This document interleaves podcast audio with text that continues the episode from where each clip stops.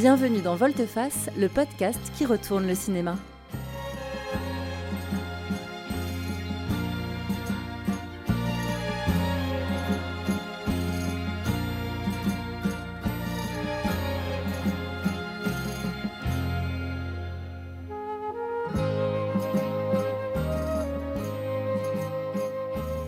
Vous écoutez la saison 3 dédiée à l'intégrale des films de Sam Peckinpah.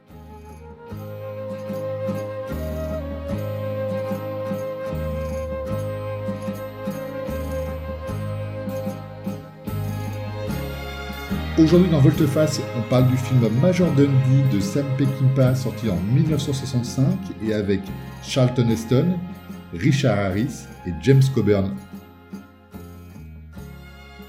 Salut Patrick Salut Benjamin Es-tu prêt pour un petit tour au Mexique? Ah oui, puis alors en bonne compagnie là. hein.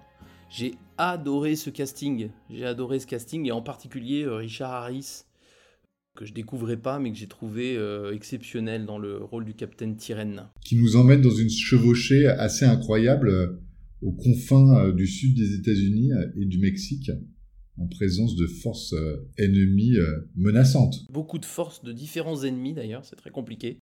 Et pour son deuxième film, donc Major Dundee, Sam Peckinpah nous emmène pour la première fois au Mexique. Et effectivement, c'est super d'aller au Mexique avec Sam Peckinpah. Je commence par un petit pitch. J'allais te le proposer. Major Dundee, ça parle du Major Dundee. Ça, c'est déjà le plus simple. Euh, Major Dundee, c'est un, c'est un major yankee, donc nordiste, qui est euh, gardien d'une prison et qui va se mettre en tête d'aller faire une quête pour aller libérer des enfants prisonniers des Indiens après un massacre. Et il va recruter une troupe euh, hétéroclite et notamment euh, un certain nombre de sudistes qui étaient prisonniers dans son camp, donc le Richard Harris dont je parlais, pour aller récupérer ces, ces enfants et accessoirement massacrer euh, à leur tour les, les Indiens. Mais évidemment, leurs forces sont bien inférieures en nombre et à l'intérieur de cette euh, troupe hétéroclite, il va se passer plein de tensions et plein de, de batailles qui font que la quête ne sera pas si facile que ça. Stretches to vast new horizons in the epic story of a regiment, led by bitter enemies, major in blue, a captain in gray. To this day, their exploits echo in the legendary of the great Southwest.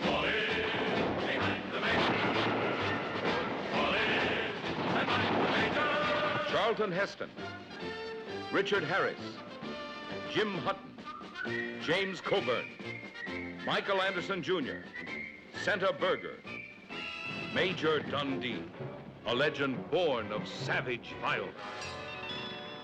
Sur cette saison 3 de Volteface dédiée à la filmographie intégrale de Sam Peckinpah, on a décidé de regarder avec nos yeux, peut-être pas d'enfants, je sais pas si les enfants ont besoin de voir Major Dundee, mais avec nos yeux de novices euh, du cinéma de Sam Peckinpah, euh, bah, de suivre deux attraits particuliers et récurrents euh, chez ce cinéaste qui sont euh, bah, le héros inadapté et la violence dans le film.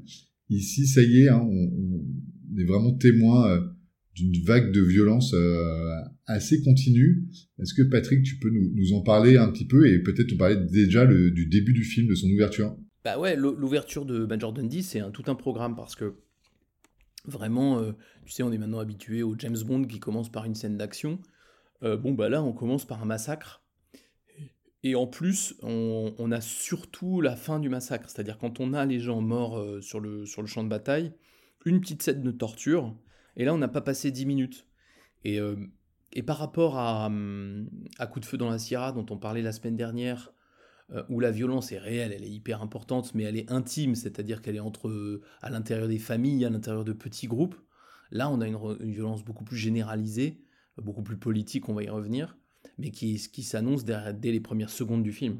C'est vrai qu'on a l'impression que c'est le driver de tous ces personnages ou de tous ces groupes de personnages. Et quand on regarde le western, on l'avait dit la, la dernière fois, comme euh, vraiment l'histoire euh, filmée de la création des États-Unis.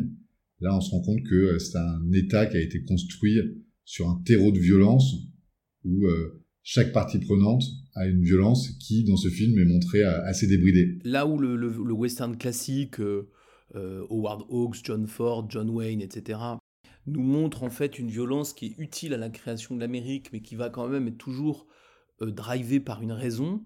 Là, on a vraiment une violence euh, tout azimut, et, ça ne me pas. Il nous montre une création de l'Amérique qui se fait dans un chaos pas possible. Et d'ailleurs, euh, on n'est pas dans, un, dans une création de l'Amérique avec la conquête de l'Ouest, basiquement. Là, il, y a, il nous manque plein de camps différents qui vont s'affronter ou s'allier pour la circonstance. Donc évidemment, Yankees sudistes, on est en 1864, donc euh, c'est encore très très, euh, c'est encore euh, la, guerre de sécession encore tout à fait là. mais il y a aussi le peuple mexicain. On voit pas beaucoup de combattants mexicains, mais on voit des, membres du peuple mexicain. Et puis on voit aussi l'armée française qui est encore là. Et puis évidemment, on voit les Apaches, donc les, les Indiens du coin. Donc ça fait quatre ou cinq camps armés qui vont se battre au même endroit. On est au sud du Texas et au nord du Mexique. Euh, qui vont se battre au même endroit. On ne sait plus très bien pourquoi, mais donc il nous montre cette création de l'Amérique comme un endroit parfaitement chaotique et dans lequel la violence est là tout le temps, euh, systématiquement. Ce qui est important, moi, je trouve, c'est dans ce que tu viens de dire, c'est euh, on ne sait plus très bien pourquoi et on a l'impression que finalement, même les personnages ne savent pas vraiment pourquoi ils sont violents. Il y a un côté très pulsionnel dans cette violence. On sent quand même que euh, les personnages euh, dans euh, leur unicité prennent un malin plaisir ou un vrai plaisir à être violents, à se dégainer leurs armes dès qu'ils peuvent.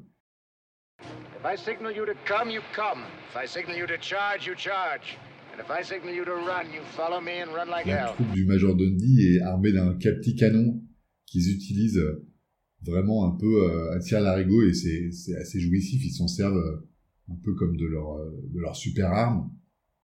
Moi, j'ai trouvé ça euh, vraiment, euh, vraiment marrant et, surtout, euh, on se rend compte que c'est même plus mesuré en termes de violence. C'est même plus une violence d'une armée contre une autre armée. C'est vraiment une violence un petit peu plaisir de la part de ces personnages perdus. Tu parles du canon, mais il faut se rappeler que c'est ça qu'on a reproché quand on lit un peu les articles de l'époque, c'est ça qu'on a reproché à Sam Peckinpah à l'époque, c'est de, rendre la violence sexy là où avant elle était juste justifiée par par l'enjeu de, de, la construction du pays. Et là, donc le canon, euh, le petit canon qu'ils utilisent, il est très beau, hein, il, est, il, est, rutilant. Euh, il l'utilise un peu pour euh, se faire plaisir. Il y a aussi, on a pas parlé de James Coburn qui joue un, un, éclaireur manchot haut en couleur, mais lui aussi, il manie une sorte de, je sais pas si c'est un petit fusil ou un grand pistolet, mais en tout cas une sorte de, pistolet à la Terminator. il y a quelque chose de effectivement très très sexy très. Euh, et on est en 1965, donc on n'a pas encore eu Bonnie and Clyde, on n'a pas encore eu La Horde Sauvage, on y viendra bientôt, mais euh, on, voit qu'on est dans les prémices de cette, euh, de cette violence qui est débridée, qui est rendue beaucoup plus sexy. Et moi, je trouve que autant les personnages sont complaisants avec la violence, autant pas Sam Peckinpah. Hein, il je trouve pas qu'il excuse ses persos, mais il nous décrit des personnages qui ont l'air d'avoir des raisons de faire ce qu'ils font autre que la violence, mais ces raisons s'éteignent très très vite au profit de cette violence très très euh, entre guillemets sexy. Et par exemple, tu vois, ils vont chercher les enfants. Euh, bon, là, on peut se dire, ah bah ça, c'est un truc que John Wayne aurait fait, aller chercher les enfants avec James Stewart, tu vois. C'est des trucs que ces, ces, grands acteurs auraient été faire.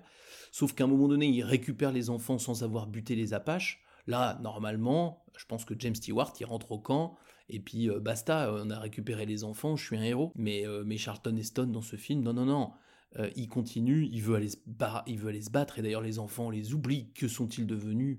Oui, on s'en fout. On s'en fiche.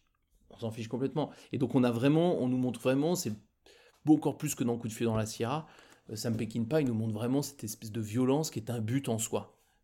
Et, c'est ça qui est troublant et qui, a, choqué, qui, a, choqué à l'époque. Ouais, et c'est surtout euh, un peu l'une des seules valeurs qu'ils ont en commun. Il y a aussi un peu la ruse.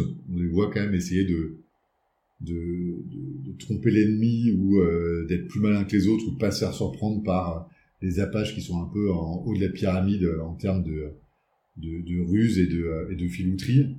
Et c'est vrai que c'est assez, c'est assez marrant de se dire que finalement, il n'y a jamais de négociation, il n'y a jamais d'entente, il n'y a jamais de dialogue. Déjà, dans le petit groupe du Major Dundee, ils n'arrivent pas à s'entendre. Et le seul fait qu'ils tiennent, c'est qu'ils ont un ennemi commun. Ça aussi, c'est un ressort du scénario qui est assez euh, rigolo, c'est que les deux héros en fait principaux euh, ont une dette l'un envers l'autre et euh, ils disent que dès que cette aventure sera finie, ils s'entretueront. Et donc on sent quand même que même les personnages qui sont censés vivre l'aventure ensemble, qui sont normalement dans une organisation, dans un moment où ils doivent créer un groupe, se fédérer, se serrer les coudes contre un ennemi commun, finalement, même eux, c'est extrêmement précaire et extrêmement violent.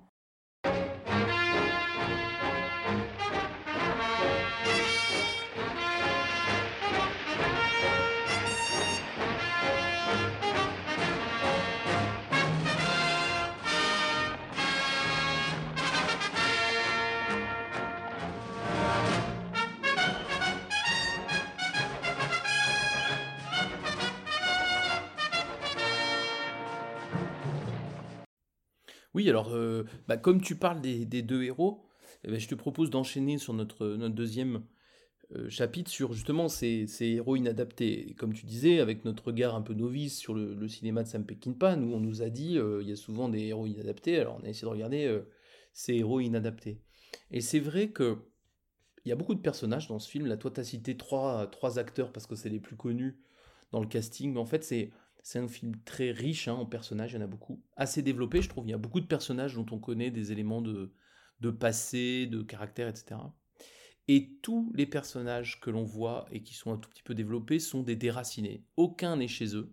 C'est soit des immigrés de la première génération, des sudistes qui viennent au Texas. Hein, le sud, les sudistes, c'est pas le Texas leur pays des Yankees qui viennent au Texas, mais ils viennent pas non plus, euh, ils habitent pas non plus ici. Euh, des Mexicains qui sont euh, sous la coupe des Français, Français qui sont pas non plus chez eux. Enfin bref, tout le monde est déraciné. Et pour faire face à cette perte de repères géographiques et morales, chacun s'enferme dans ses valeurs et dans une espèce de code de l'honneur un peu abscon qui fait qu'effectivement, ils sont tous assez inadaptés à la situation, tous très rigides et corsetés dans, euh, dans leurs idées. Quoi. Ouais, clairement. Ça semble quand même être une réaction assez euh, simple et peut-être même simpliste à la situation dans laquelle ils sont, c'est-à-dire une situation euh, ultra chaotique, mélangée avec des populations et avec des alliés qui sont pas vraiment des alliés, et tu comprends quand même que s'il veut survivre, le héros doit un peu euh, s'asseoir ou, s'appuyer sur ses acquis, qui est un peu euh, bah, ce qu'il connaissait dans son monde d'avant. Moi, moi c'est comme ça que je l'ai vu, tu vois, c'est euh, à la fois ils sont déracinés et en même temps, s'ils veulent garder une certaine droiture ou une certaine, malgré tout, dignité, ils sont obligés de, de, se comparer à ce qu'ils étaient avant cette guerre et donc à, rester sur des valeurs qui paraissent en fait totalement dépassées dans cette aventure. Ouais, ce qui, est, passionnant, là encore, si tu, fais le rapport avec ce que, ce que le cinéma américain essaie de raconter de l'Amérique, c'est que cinéma américain, euh, jusque-là, il essayait de raconter une histoire de l'Amérique hyper, positive, avec des, pionniers hyper fiers de, la quête, de la, la, quête de la frontière, euh, jusqu'à la Californie, la ruée vers l'or, enfin quelque chose de très très glorieux, presque joyeux. Et euh, mais ça me péquine pas, il nous dit mais en fait non, les gens qui sont là, personne n'est chez eux, ils sont dans un pays complètement hostile, et les seuls qui sont chez eux, les Indiens, bah, comme ils sont poussés dans, leur retranchement par ces, par ces euh, envahisseurs de tout, de tout ordre, eh ben, euh, ils deviennent hyper violents pour, euh, pour, pour défendre leur terre.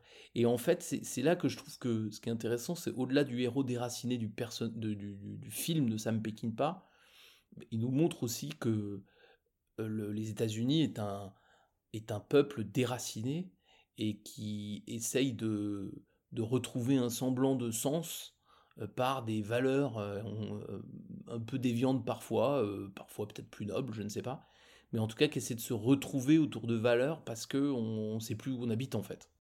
Ouais, ça, me, ça me vient à l'idée en, en même temps parle, mais c'est vrai que on voit aussi des Américains dépasser les frontières de leur pays pour aller se venger. C'est un peu des choses qu'on a vues plus récemment dans leur histoire contemporaine. Mais là, c'est un peu l'expédition punitive pour aller se venger d'un massacre qui a été réalisé avant. C'est assez perturbant cette manière de faire qui est finalement très spontanée, très impulsive, de œil pour œil, dent pour dent. Et on voit bien que ça peut pas marcher de leur côté. Alors, je sais pas si ça marche, ça marche pas. On va peut-être pas raconter tout le film, mais tu vois, le fait que euh, au début, euh, Jonathan Heston, son donc Major Dundee, il est responsable d'une prison, donc il n'a pas l'ambition ou son rôle n'est pas d'aller faire la guerre. Pour aller se venger, il n'a pas suffisamment d'hommes, donc il fait un mélange entre des gars de sa garnison, donc euh, des nordistes, des sudistes qui sont emprisonnés chez lui, et également des gars du coin. Alors il y a euh, l'ivrogne, le pasteur, toute une galerie de personnages euh, qui font la saveur du film. on se rend bien compte que finalement il, a un peu un, une compagnie totalement, comment dire, un espèce de patchwork de personnages qui ne devraient pas aller ensemble pour aller assouvir cette quête de vengeance.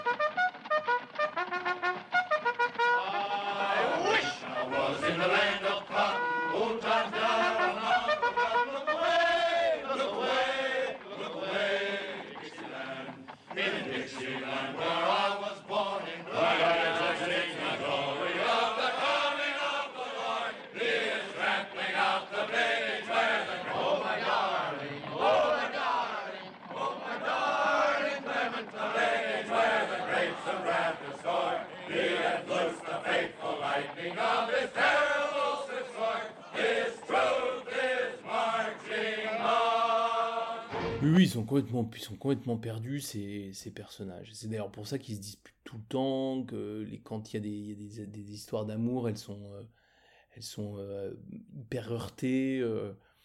non, c'est, enfin, rien, rien fonctionne vraiment relationnellement dans ces, dans ces personnages-là.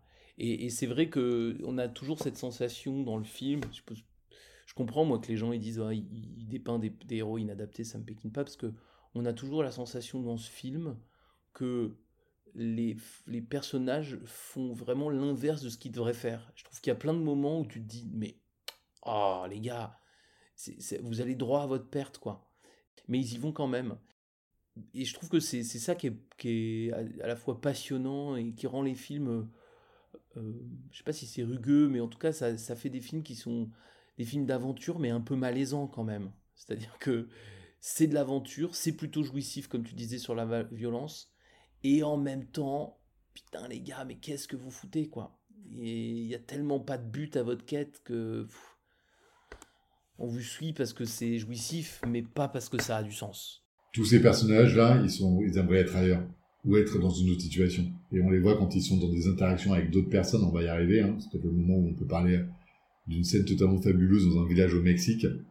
Tout le monde reprend une, une habitude qu'il avait avant euh, on voit qu'ils enlèvent leurs vêtements euh, de l'armée, on voit qu'ils sont en contact de femmes, en contact de l'alcool, et en fait, euh, chacun reprend un peu son, rôle d'avant, son rôle d'avant l'armée, son rôle d'avant cette aventure avec le, Major Dundee, et, c'est là où tu te rends compte que ils ont, il n'y a pas de sens dans leur quête. Oui, oui, oui, mais comme tu dis, c'était un peu, on voulait faire, on, veut faire une troisième partie un peu spécifique à chaque film, et, là, pour le coup, c'est vraiment important, et puis ça nous permet de finir par quelque chose d'un peu plus positif, c'est que il y a dans le film une parenthèse, effectivement, qui est cette fête dans le, village mexicain, dans lequel, pour la première fois dans les films de Sam Peckinpah, le Mexique va être une sorte de d'Éden, quoi, de, paradis, et dans lequel on va vivre une fête absolument incroyable. Et je, trouve que la fête, elle est, elle est toute simple hein, sur, son, sur son organisation, mais euh, tu as envie d'y être. Hyper euh, joyeuse. Euh, tout le monde, et comme tu dis, tout le monde danse, tout le monde chante, mais tout le monde amène un peu ses, ses traditions. et en même temps, ça se marie bien. Et mm, franchement, là, pour le coup, les relations entre les hommes et les femmes sont séduisantes. Il y a de la camaraderie, il y a de l'humour, il y a du on trinque, etc. Et c'est marrant que que Sam Peckinpah, au milieu de ce film extrêmement noir sur l'histoire de l'Amérique, il nous met cette fête euh, à la fois lumineuse, hyper. Euh, dans laquelle tu as envie d'être, mais dont tu comprends que c'est vraiment une parenthèse et que le lendemain, ça va être le merdier, quoi. Et elle est même prévue, parce qu'il dit, Charlton Heston, euh, on, va faire la fête et les, Français vont pouvoir.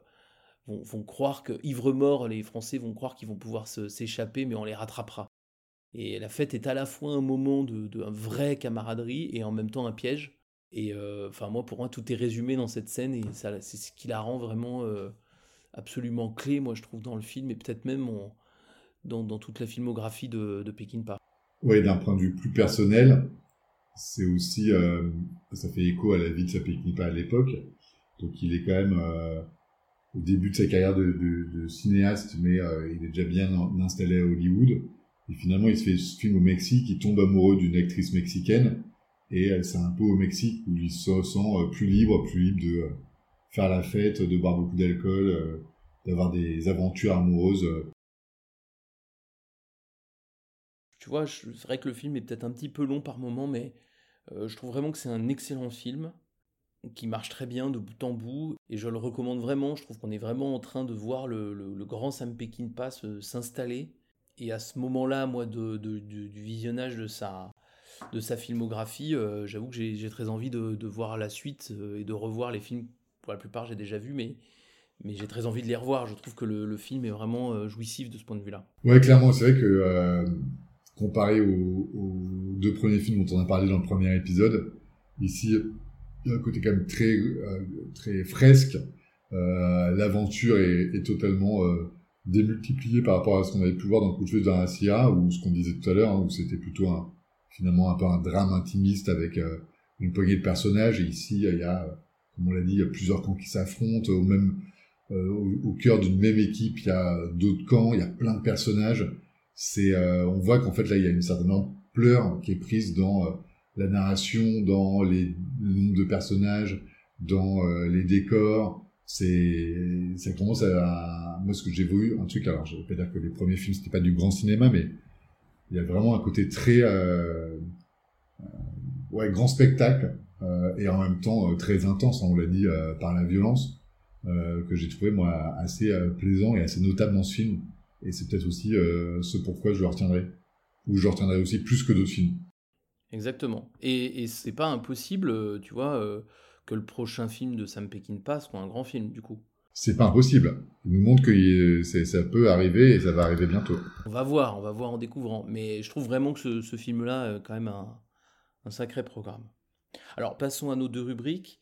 La première, bah, c'est on, s'est fait cette rubrique cette année-là, donc euh, rien à voir avec Claude, mais l'idée c'était de regarder euh, l'année de sortie des films de Sam Peckinpah qu'on chroniquait, et puis de regarder ce qui s'est passé cette année-là, et de voir quel est le film qu'on retient, donc ici en 1965. Qu'est-ce que tu as retenu toi?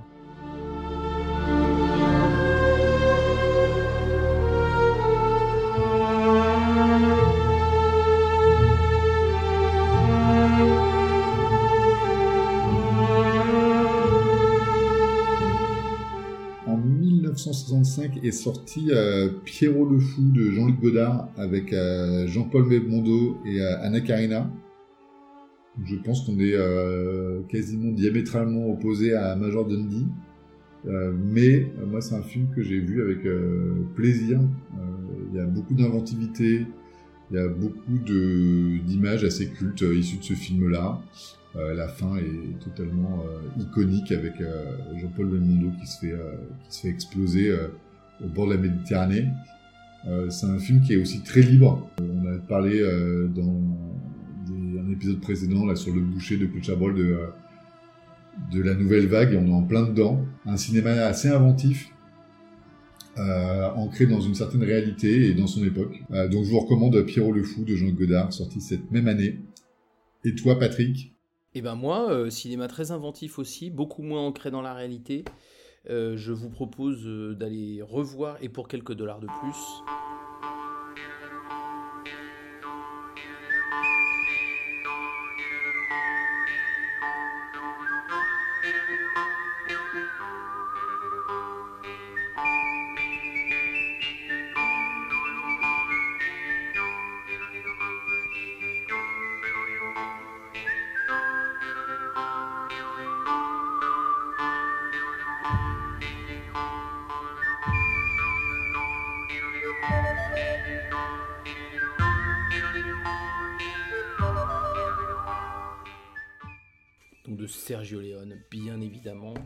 Suis resté dans le western. Tu sais que j'adore Sergio Leone. C'est probablement moi un de mes cinéastes qui me fascine le plus. Et j'avais donc envie d'aller revoir un peu euh, ce Et pour quelques dollars de plus, qui n'est pas le plus connu de ces westerns.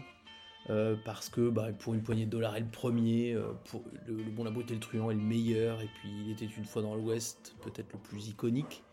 Et au milieu de ça, il y a eu pour quelques dollars de plus un film que je trouve assez incroyable et, qui me paraît bien dialoguer évidemment avec Sam Peckinpah, avec ses, et notamment avec ces, euh, deux héros qui, qui pactisent pour, euh, pour tuer une bande, la bande de l'Indien, et, et, qui pactisent sans autre but que de faire de l'argent et de tuer des gens. Et, on voit bien euh, à quel point le, western italien a, a influencé des gens comme Sam Peckinpah. Et, et ouais, je trouve que le film, le film de, de Léon est encore une fois totalement maîtrisé incroyablement novateur sur la forme et, même sur le fond, même si maintenant on est très très habitué à ces grands westerns. Je suis pas très original, et toi non plus d'ailleurs, on a, on a pris des films très très connus, mais, euh, mais c'est des films importants euh, dans l'histoire du cinéma, euh, et pour quelques dollars de plus, et Pierrot le Fou. donc deux grands films de 1965. Qui accompagnent bien ce Major Dundee. On voulait aussi vous conseiller cette semaine euh, des films dans lesquels on retrouve euh, bah, le fameux Major Dundee du, titre, qui est joué par euh, Charlton Heston, un grand comédien américain du XXe siècle.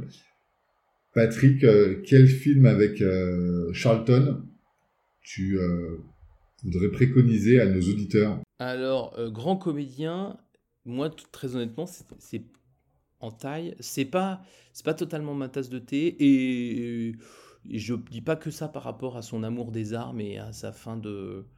Enfin, ses, combats de fin de vie un peu tristoun hein, euh, dans la, euh, la National Rifle Association. Mais euh, non, moi, c'est pas un acteur que j'aime énormément. Je trouve qu'il joue toujours un peu Charlton Heston. Néanmoins, je retiendrai Soleil Vert, un film d'anticipation terrifiant dans lequel, je vous spoil pas la fin, mais la terre est totalement surpeuplée et on se nourrit d'espèces de plaquettes vertes euh, dont on ne comprend pas très bien d'où elles viennent. Et, euh, bon, Soleil Vert est un film terrifiant, mais, mais, important. Et il y a une scène, je ne sais pas si tu as vu ce film, mais il y a une scène qui, un peu comme la fête dans Major Dundee, qui est totalement incroyable, dans laquelle euh, Charlton Heston, dans un microscopique appartement, mange un vrai repas, très très simple, je me rappelle plus ce qu'il mange, mais c'est très simple, mais néanmoins c'est pas leur plaquette verte. Et c'est un instant de bonheur suspendu au milieu du film euh, qui est totalement marquant et je crois que dès quand on a vu ce film, on peut, on peut pas ne pas se souvenir d'un certain nombre d'images marquantes et notamment ce, déjeuner euh, hors du temps et de bonheur au milieu du film. Soleil vert donc. Et toi? Moi j'allais sur l'un des grands classiques du cinéma américain des années 50 euh, qui est Ben Hur de William Wyler.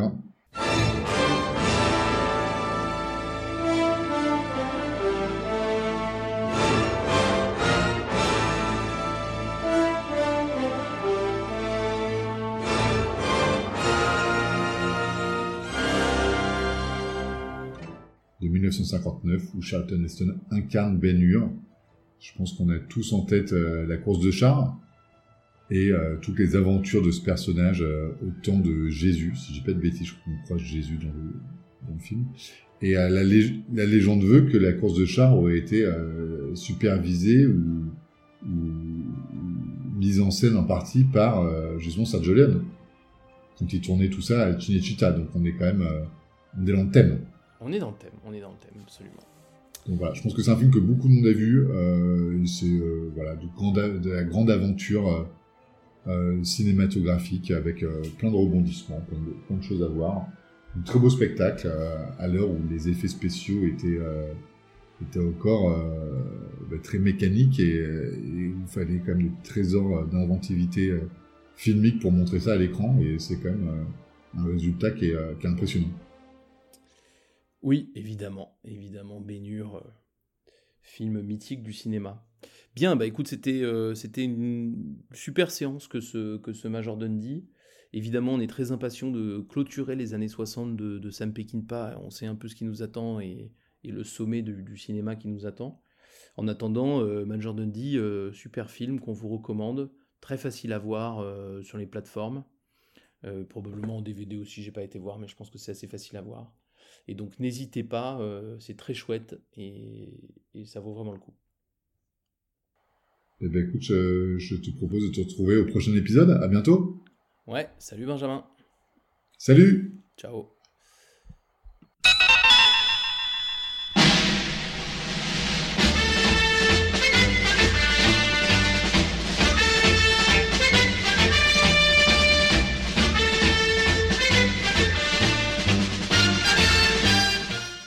Sam Peckinpah revient dans Volteface. Dans le prochain épisode, nous parlerons de la horde sauvage. Soyez prêts